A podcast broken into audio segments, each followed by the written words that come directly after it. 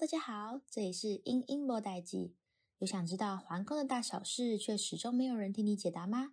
如果有，欢迎收听我们的节目，说不定就能找到那些答案喽。我是今天的主持人子晴。上集我们了解到，生态工程是以人和生态为服务对象，只做一半的工程。那今天就让我们继续了解其他关于生态的大小事吧。老师，那我有看老师的，还有一项专业项目是都市生态学，就是类似像呃，就是类似像中央公园这样子的吗？呃，都市生态学是我最近呃比较感有感兴趣的哦。呃，我们这次生态学里面也有提到，就是我们这个学期的最后的几周会专门做生态学，因为我们我们之前在教生态学的时候，很多同学有一个疑问，就是我们为什么要学生态学？因为你现在所教的所有的动植物，我可能这一辈子都不会看到，我干嘛关心它？你说北极熊要北极熊要挂掉了，跟我什么关系？它挂掉了，我还是每天我还是得考工程数学呀，不是说因为它挂掉了，工程数学就不考了哦。所以很多我们在教生态学的时候，发现很多同学他没有办法哦，对生态学很多东西产生共鸣，因为那些东西从来不会出现他的生命里面。对，那最后呢，现在开始很多的一些生态学家，他开始也提出这样的一个呃，也开始醒觉到，我们不能把目标呃目标放在什么呃亚马逊雨林或是非洲的草原上，我们要开始回到我们自己生长的环境，我们才发现，其实我们生长环境里面也就是一个生态啊。有跟我们讲，这刚好非常符合生态工程师的理念，他认为。人就在生态的其中一份子，所以现在很多的一些生态学家，他开始把目光其实拉回到自己住的地方。就是城市里面，最后你去去去去看，然后你发现城市里面其实其实藏了很多很多的动植物，这些你以为只有在 Discovery 或是 National Channel 国家地理频道来看得到动植物，其实它都偷偷藏在你家角落或是巷子里面，你只是不知道而已。所以，我们透过这次呢，我们可以呃利用这一门课呢，看让同学可以聊到啊，原来不是只有非洲有生态，不是只有亚马逊有生态，哎，那也有生态。台湾也有生态，台湾也不是说一定要跑到高山才有生态，所以我们要去看，在你城市这么一个高度化的情况之下，你只要知道，你搬来台南，其实也很多动植物跟着你也偷偷搬到台南来了，你只是不知道而已。所以，我们希望透过这门课呢，也可以去让同学了解到，那这也是我目前的一个兴趣哦。我想研究一下，我会把目光从野外拉回到城市里面，我们。既然知道有这些动植物跟着我们偷偷进来的，但是我们知道要去住哪里，但是他们知道去住哪嘛？或者是他们可能勉强找到一个区，一个什么，一个可以安身的地方，但是那个地方好嘛？那我们现在回到一个同样的问题，那就变成说，我们怎么样制造一个城市，或是规划一个城市，让人住的也好，动植物也住的也好。就跟我们刚刚的公园是一样的概念，对，所以生态是呃都市生态学呢是目前大家开始在着重的一个科目，怎么样让整一个城市呢都市啊生态化，不是只有公园生态化，而是要让整个城市生态化哦。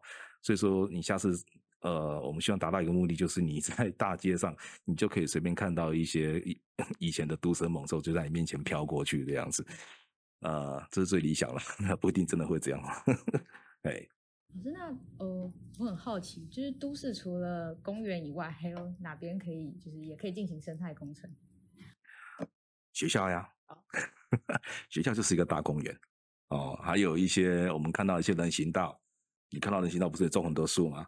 诶，那你那个人行道，大家那个树种的整整齐齐、干干净净的哦。那搞不好换个方式之后，你会发现会吸引很多很多的动植物进来。对，所以人家观念，这个牵扯到人对于城市的一个想象，可能要稍微改变一下。对，大家可能一定要认为说，我的行道树一定要整整齐齐、干干净净的。他愿不愿意接受你的行道树是歪歪曲曲的，而且都是这都是长的是不同的植物？对，那现在我们现在看到行动树，大部分都是左右两边大家排排站好，而且都是同一个物种。那你有没有办法接受？这个是要考验到。呃，人类的一个观念，如果居民或是民众愿意改这个观念的话，你会发现整个城市会变得很生态。也就是说，我们的行道树可以变得不同种的物种。对，那呃呃，例如我们可以把它全部把它种成果树啊啊，种成果树哦，给谁吃？给你吃啊，你自己也可以吃啊。你如果你想想看，我们外面的小东路或是旁边的长长荣路，都是果树，四季都会结果，你还需要去超市买水果吗？你可以在上下途中直接摘个水果就可以吃了，作为当天的中午或是晚餐吃水果。那那而且在你睡觉的时候，其他的动物它也可以吃啊。就是所以说你会发现，现在我们看到行道树呢，它其实唯一的功能就是什么？美化跟遮阴。但是如果你把它换成一个果树的话，它也可以美，它也可以种得漂漂亮亮的，它也可以遮阴，但是它又变成一个食物的来源，有什么不好？所以现在国外有个观念，他们有一个东西叫做哦食物森林，他们现在在公园里面呢，它就只专种种一些会产生食物的的植物，那这植物呢，除了提供给周遭的社区民众去吃之外，它也可以提供其他的动物去吃，对，所以。在都市里面可以玩了很多很多的把戏，可以让创造一些呃生态一些奇迹哦。对，那是不是我们呃都市人要先自己有一个比较开阔的心态吗？就哦这个地方是我跟生态一起住的地方，不是只有我觉得适合居住就好。是啊，所以这个要从教育开始着手。我们是要从小让学生认为有什么东西，因为很多的观念是在从小养成的。如果他们从小认为，呃，原来行道树不用长这样，可以长得乱七八糟的，哦，他们觉得啊，这有什么不对？对，所以从教育开始，只是我们不知道从大学还来不来得及。老师，那想请问就是。如果以专业的角度来看待生态工程的话，台湾有什么就是很优秀的生态工程，像是纽约啊中央公园呢？哎呦，对不起哦，我我其实因为我离开台湾很久了，因为我去年才回来，我从二零零五年出去，我就没有再。我就基本上对台湾就失去了联系，所以我现在对台湾的一些现况其实还不是很清楚。我我还慢慢的去摸索，其实我很，所以你让我现在讲台湾到底是好是坏，其实我讲不太出来。加上我我来到来到西上这一年，其实都在忙着上课，我很少出去哦。我大概只有对旁边的东宁公园有，因为我就住东宁公园旁边哦，所以可能只有对它比较熟而已哦。那你说台湾？哦、，OK，你这让我想到在前几年的时候，前几年的时候我，因为我家住高雄，那前几年我有一次散步去找机会去那个莲池潭，当时我好像是搭捷运去的，所以从捷运下车之后必须到莲池潭要走一段路。那很有意思的是，我经过了两个公园，其实我不知道是两个公园，反正我就是沿路在看地图哦，因为我怕自己迷路，因为太久没去了。那我我先经过一个公园。然后没什么感觉，但是我在进到一个地方的时候，过了一个马路，进到另外一个地方的时候，哎，我有点觉得，我马上感受到不一样了。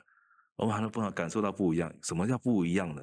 我觉得这个公园很吵，非常吵，不是说因为有大妈在在练那个土风舞哦，很多鸟在叫，就是因为我在专心在看地图，它会让我分心到有鸟叫，你要知道它鸟叫了有多大声。不然的话，它只是稍稍微叫一下，其实我不太会注意到，就是因为到处都有鸟在叫，我才会抬头起来。怎么会有这么多鸟？对，叫到我没有办法专心看我的地图这样子。哦，我才看一，我才往周遭看了一下，我才发现，哎，这是什么公园？为什么这么多鸟？啊，因为我开始明，我专业性的职业病就来了。为什么？为什么这么多鸟？那这个什么地方？怎么会有这么多鸟？然后我稍微看了一下。这个公，第二个我想到，这个公园怎么这么乱？怎么有倒木倒在那里，没有扶起来，没有清掉，还有一些什么枯枝落叶也没扫。我想、哦，这不会是因为这样子，不会因为这样子才会鸟那么多吧？诶，这个不就是我们在教学生的那个生态公园吗？但是其实我当时不知道这是什么公园，所以我那时候走出来的时候，我去查一下，那个就是左营的一个，好像就是一个自然公园。它的一个目的就是希望让有一个有一个公园呢，它是以生态的方式呢去存在着。那你可以想象，那个效果就来了，你可以吸引到这么多的鸟类。鸟类是一个指标性的物种啊，你有这么多鸟，你要代表几有代表它下面的食物链下面有很多的生物也在那里面。所以这个目前为止是我在台湾现在目前看到很讶异的地方，因为。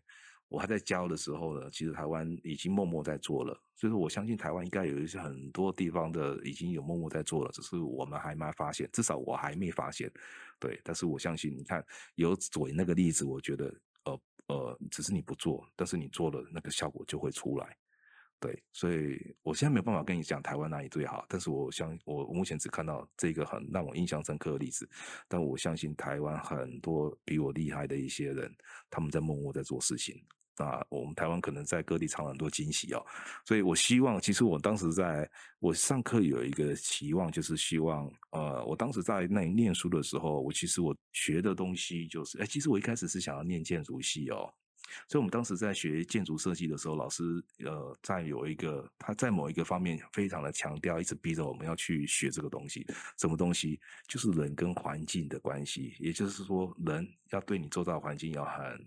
敏锐的观观察力，所以我在上课有一个目的，是希望我无论是帮安排了一些作业也好，考试也好，我都希望让学生逼着学生去观察他自己所住的环境是怎么样，然后产生一些连结，因为产生连结，你才会产生感情，有感情，你就会想要去改变他、保护他，或是为他做一些事情，就怕你对你周遭事情非常冷漠、没有感情，所以发生事情你也不想做什么，对。哦，所以老师觉得第一就是生态工程相关，第一步就是。真的要从教育，还有就是从观察自己身边的环境做起。对，所以我我们呃，我其实教生态工程已经好多年了，所以我们当时在上课的时候，我们上生态工程通常第一个作业就是第一个作业就是啊，就像我们当时在念建筑系的时候，老师的第一个作业就是去找一个让你觉得很漂亮的门。对，因为他先让你先观察门开始。建筑啊，我们讲建筑设计的时候，对，让你学会怎么去观察，怎么去欣赏一个门。对，所以我们在做生态工程的时候，我们通常第一个作业就是希望你去学校里面找一个你觉得很漂亮的角落，还有找一个你觉得很丑的角落。对，那你要你去看的时候，你才会去真认真去观察到你周遭的样子。对，那我们希望这样子的过程之中，慢慢的让你会有一个警觉性，让你养成习惯。我走到哪里，我都要稍微批判一下这个环境到底好不好。对，老师，那你有觉得我们成大有哪边非常美的地方吗？哎，我其实我只有对我只有对哪里啊？我只有对我们戏馆附近跟靠近东宁公园的自强校区有点有点概念，其他地方其实我连去我连那个成功湖我都还没有去过，有经过，但是我没有真正的走进去看。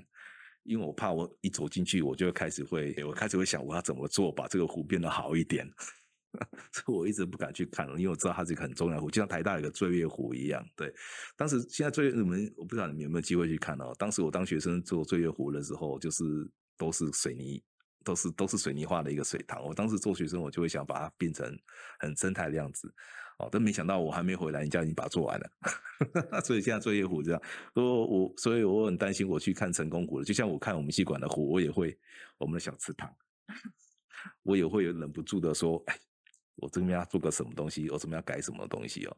哎，那目前为止，我是觉得，呃，以一个建筑系的学生来看学校的话，其实它算是还蛮不错的一个环境，就是它很多的一个角落或是一些尺度上是很人性化的。对，但是以一个生态的角度来看的话，其实，呃，成大的环境其实很多，还有很多要改哦，很多要做的事情。对，那这也让我很兴奋哦，因为至少还没做。老师，那如果是呃成功湖，你会想要对它做出什么改造吗？哦、呃，还是因为没有看过？我是有瞄过了，哎，我是有瞄过，呃。我是希望一个学校的湖哦，它它是可以让学生哦，呃，它是可以进到水里面去的，对，可以进到水里面去，而不是围起来，你远远看着湖，然后在旁边的谈情说爱之类的。为什么要让学生进去或人进去哦？就是因为你有人去接触得到它，你就会对水产生一些感觉，而不是让你感觉水永远是远远的。对，那那也也因为你进到水里面去，你才知道，哎呦。这个水怎么那么脏？那、你才会想到，哎，那我们是不是要把这个水弄干净一点？所以会引起一一连串的一些反应出来。对，所以我对一个一个一个湖哦，不论是在成大也好，或是在外面也好，我都希望它有一个很它的界面跟陆地跟水之间的界面没有那么大的隔阂在。也是说，无论是人也好，或是很多动植物也好，它都可以很自然而然的长进去，或是跳进去，或是之类的。等下，当然啦，你也要设计到他们还可以跳回来。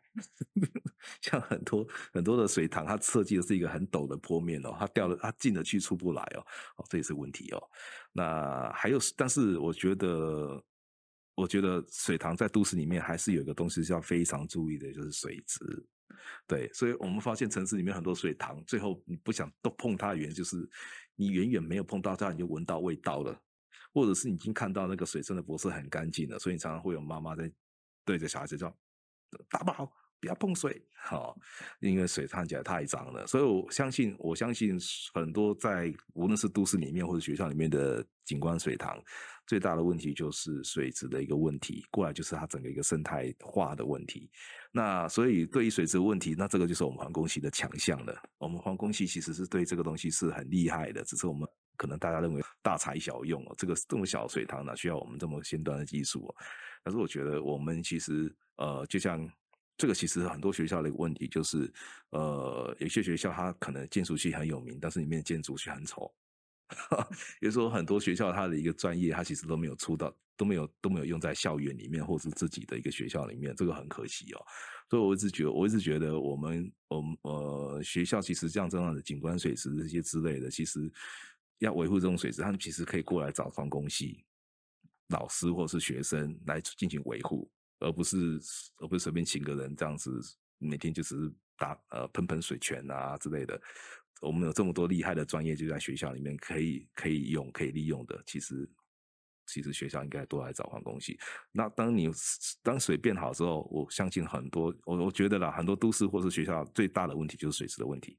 对，那嗯，所以我说我不敢过去成功湖看也是一样，因为我怕看到太多的藻，对，我就会开始想，嗯，我要在哪边开始加个净水系统，然后那个净水系统我可能要用一些很生态微生物的方式，我要去把它把它整个净化起来，啊之类，就开始会想不完，对，嗯，对，老师，那所以设计出人可以跟大自然互动的一种，嗯，就是模糊那个界限，是不是也是？环境工程师，呃，生态工程师一个很重要的工作。是的，因为因为其实我们对大自然越来越陌生，是因为我们接触大自然的机会越来越少了。那很大的原因就是我们在跟大自然之间有太多的一个界限了，还有一些隐形的一些围墙。对，那尤其像台湾是一个海岛，其实大家对水其实都不是很熟哦。因为大家一开始会，因为从小开始，大家父母会说你不要玩水，太危险了，会出事。那出事呢，就开始会找国家赔哦。那国家就会吓到，那吓到，这样赔都赔不完，那就干脆就把整个的水都围起来，不准你们下去。所以我前上呃，过年前我去看了台南运河，我觉得很漂亮。哦，当然了，它水质上有点问题啦。好、哦，那这个水质问题基本上技术上都是可以克服的。但是我会觉得很压抑，这么漂亮的一个台南运河，没有人在玩水。哦，如果这样子一个地方，它在国外可能开始有人在那边划船或是游泳之类的，直接跳下去游泳这样子。对，那当然不是说你居民不用，是因为法规不允许，现在还是不能下水的。对，那是因为政府管制起来了嘛。对，那如果开放的话，大家就可以下去了。我一直觉得这样的一个隐形的一些隔阂，或者一些围墙，或者一些束缚，其实是可以打开了的。那自己下水当然自己负责任。对，那我觉得有这样子去接触了之后，呃呃，我们自己会对环境会有越来越有感觉，会产生连结，会产生连结。环境出问题，你就会马上发现了。对，不用等到闻到什么的，等你开始闻到有味味道的时候，那个环境可能问题已经很大了。但是如果你直接跳下去，你当场就尝到了，那你就知道环水质出问题了。对，所以我一直很建议很多事情应该是开放，让台湾民众可以很没有束缚的去接触大自然，但是他自己必须要负起接触大自然所承担的一些后果。对，那看起来就是从小的环境教育真的很重要。嗯，那想再问回老师的教学。嗯啊，请问老师在教学的时候有什么实验操作或是比较有趣的部分可以跟大家分享吗？我们来聊工程数学吧？你是指工程数学吗？啊，可能像是固体废弃物、环分二、生态学之类的。呃，固体呃，工程数学也可以，也可以很好玩啦。我自己在想，我也自己在探索到底好玩的地方在哪里。OK，固体废弃物哦，其实我们哦，其实我一开始不是做固体废弃物的哦，对，但是从去年教固体废弃物之后，我真的爱上固体废弃物了哦，对，所以西藏西藏有问说你有没有什么课程课程可以要停掉退掉的，我说没有啊，因为我现在手头上的课程我都很喜欢啊，除了一门，那。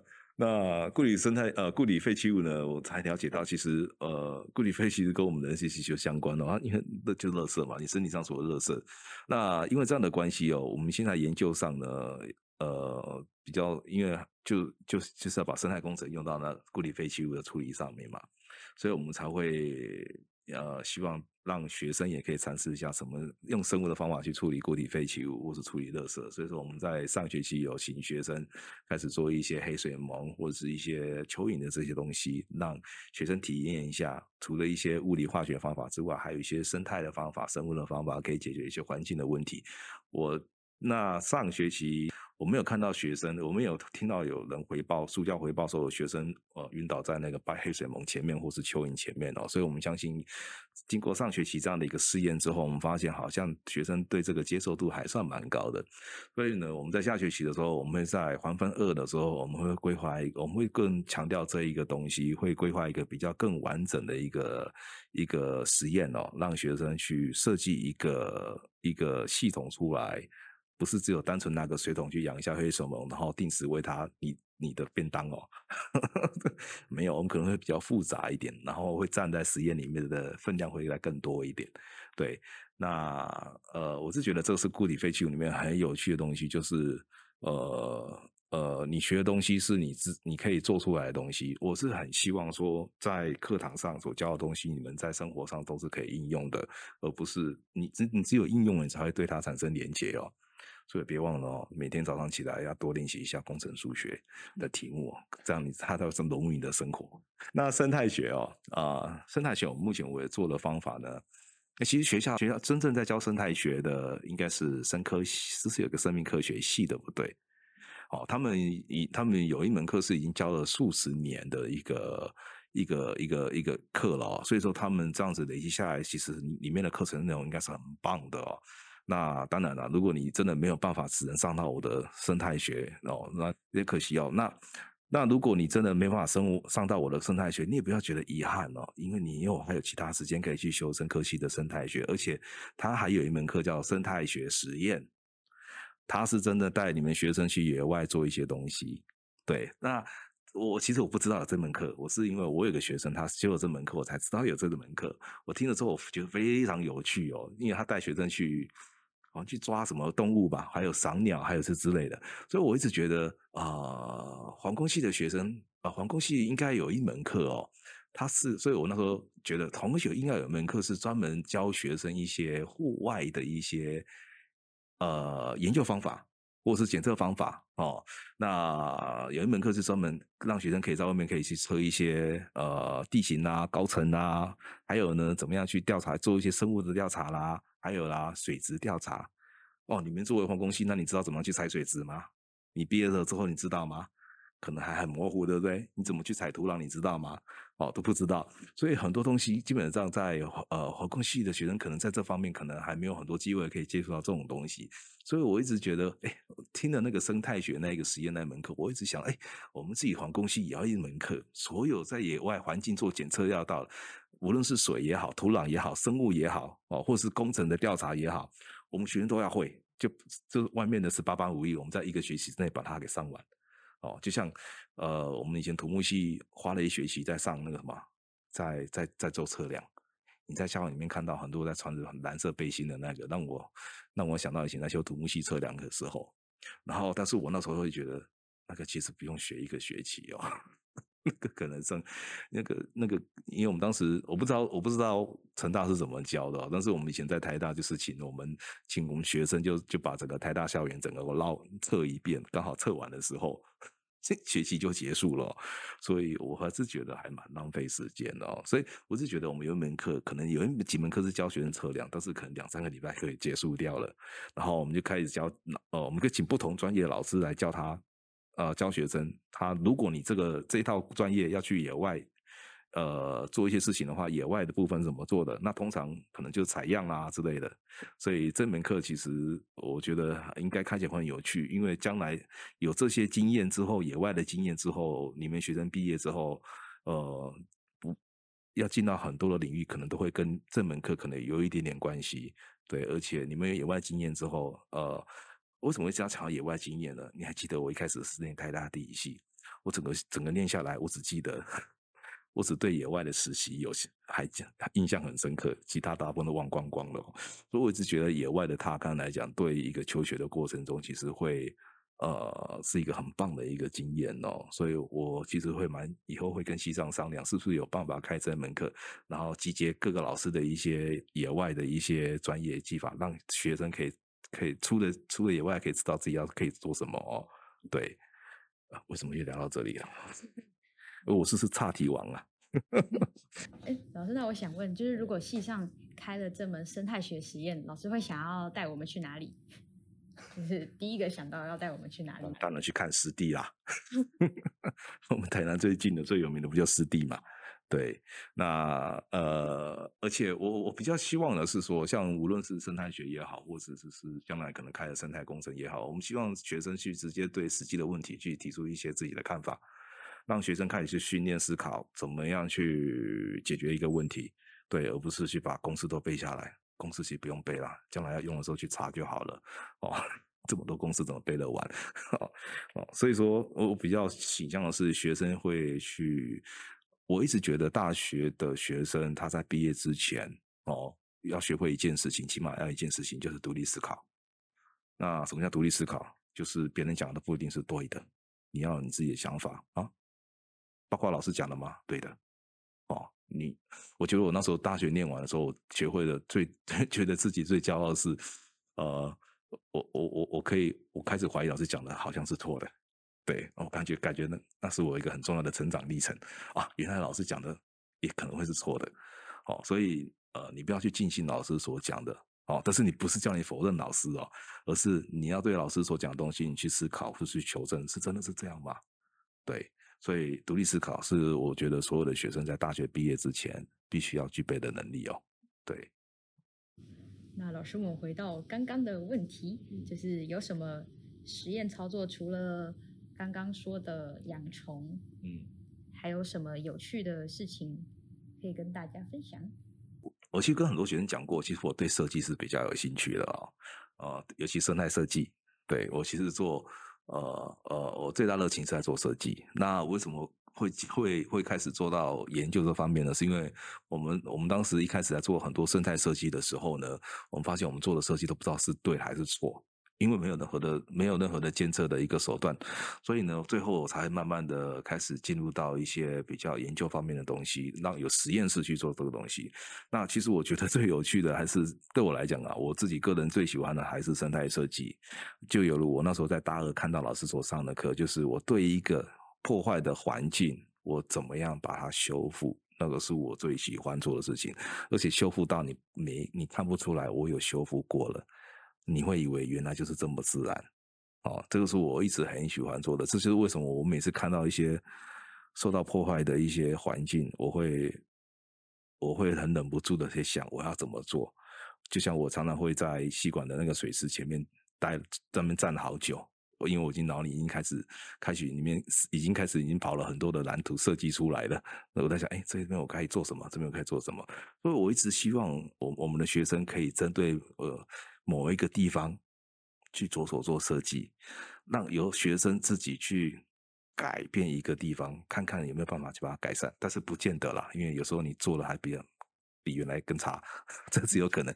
但是但是这个这个不是不好哦。生态设计或生态修复，它有一个就是说，因为你很多事情根本不知道，所以你做的时候可能会做错。但是那个错呢是有价值的错，因为你才知道哦，那我这样下次我就不能这么做。所以生态修复没有失败的案例哦，生态修复永都是成功的案例。就算你最后没做出来，你做出来那个成果就是你下一个案子的最重要的依据。所以生态修复没有失败的案例，就只怕你没有去做。所以我一直希望，我我我一直希望有一个地方是可以，呃，有一块场地啦，就是我能在成大里面找到一个场地，然后呢，我就可以让学生直接下去，随便要怎么做就怎么做，哦，去看学生，因为就让学生去创造他的东西出来。哦，然后做完，好，做完没关系了，我们再把它恢复原状就可以了，然后再让下一下一个学生，下一个学年的学生再来做。所以我一直很希望的课程都是有实做的一些东西，只是我们没有这样的一个场地的条件。不然我理想中的一个课程呢，就是他除了在教室里面听我，听我，听我不知所云之外哦，你们可以实地，我都讲那么多都没有用，你们实地做看看就知道了。对，然后利用一个学习的时间把这个东西做出来。我们看学期末，我们来检验一下你东东西做的好不好。对，那那你有兴趣的，你毕业了就会继续再做做下去。对，所以就这样。哇，要是开起来，感觉是一个很好玩的课程哎。对，只是我们没有场地。那还是如果我们直接在系馆呢？所以我一直看着前面系馆那个大圆环哦。那个已经在我的脑里已经想过很多遍了，不知道那个大圆环可不可以把它收回来做一些事情？所以你们觉得大圆环该做成什么呢？我这边问你一个问题，你觉得嘞？你们有想象过吗？有想象过。我们曾经想过，或许里面可以养动物，养一只羊羊，然后在里面吃草。啊，这也可以啊，或者是做一个喷喷水池，就是比较嗯，跟系学会讲哦，纳入我们下次系务会议的议程啊。老师，你不觉得如果我们在系馆中央，就是养一些鸡呀、啊，或者是什么的？我我我一直是觉得，呃，我们我们系馆还缺了一些让学生可以比较会想要逗留的地方。而不是匆匆走过的地方，所以我说从从外面走进我们戏馆大门，其实你没有在，你不会想要停留在哪里，你就直接匆匆走过。对，所以我那时候才想说，哎，那一块圆环没有利用起来是太太浪费了哦。我们应该创造一个一个点，让学生觉得那个点很有趣。他每次进到戏馆前面，他会在那个点稍微停一下，然后做一些事情，发让有些事情在那个地方发生，而不是。而不是那个点围起来，什么事都没有。搞不好你们有很多人大四毕业之后，对于那个那个圆圈，你跟他讲，哎，你们系馆前面那个圆圆的那个哪个？呃，因为他可能久而久之已经对那个那个地方视而不见了，久而久之他就是完全不不知道那个东西在哪里。对，所以我们一直希望说，我们有在系馆上前面有有个有个角落是，或是创造一些角落是让学生可以愿意驻足的。哦，那中庭比较不可不太可能，因为中庭蚊子太多了。就算我们有太漂亮的东西或做的太好的东西，大家都不愿意在那边太久的。哦，我听说蚊子问题很多，但是外面可能会有一点机会哦。对，我其实那时候的想象是，呃，我们做一个漂亮的水池，大家可以在里面玩水的。在里面玩水吗？对，然后甚至就坐在坐在水池旁边，然后把就是把脚放进去，坐在那边大家聊天。对，然后可以驻足驻足的地方，对，我在想象啦，但是不一定会完成，就是了。所以这就是老师对就是大概现在成大环工系的一些想法或者是期待吗？对，诶，期待，我其实没有什么好期待。我觉得我我我不是说从我我我没有什么要期待，怎么样做什么啊？呃，我我是觉得环工系有很多很多一些呃可能性哦。呃呃，学生要要去珍惜，要去把握哦。那那，我觉得系上很多老师他有一些，我我其实一进来前我对成大皇宫不是很熟，哦，但是我进来之后发现，啊每每个老师基本上都是卧虎藏龙哦，都会有一些很厉害的一些一些专业在里面哦。对，但是呃这些都要靠学生去挖掘哦。对，那。所以我说我没什么，我我没有资格去期待什么，因为很多老师已经做得很好了。只是，只是你们学生有没有去好好的利用老师哦，把偷一些老师的东西哦，就毕业前偷一些老师的东西带着走，作为毕业礼物带走。对，来了一年多，我的心情还是非常愉悦哦。哎，我虽然我以前对成大环工不是很熟，但是我越待越久，我觉得越喜欢哦。对。这真真真心话，所以我很开心我来了。对，我不知道你们开不开心，我来了。我现在在对工程数学的学生喊话。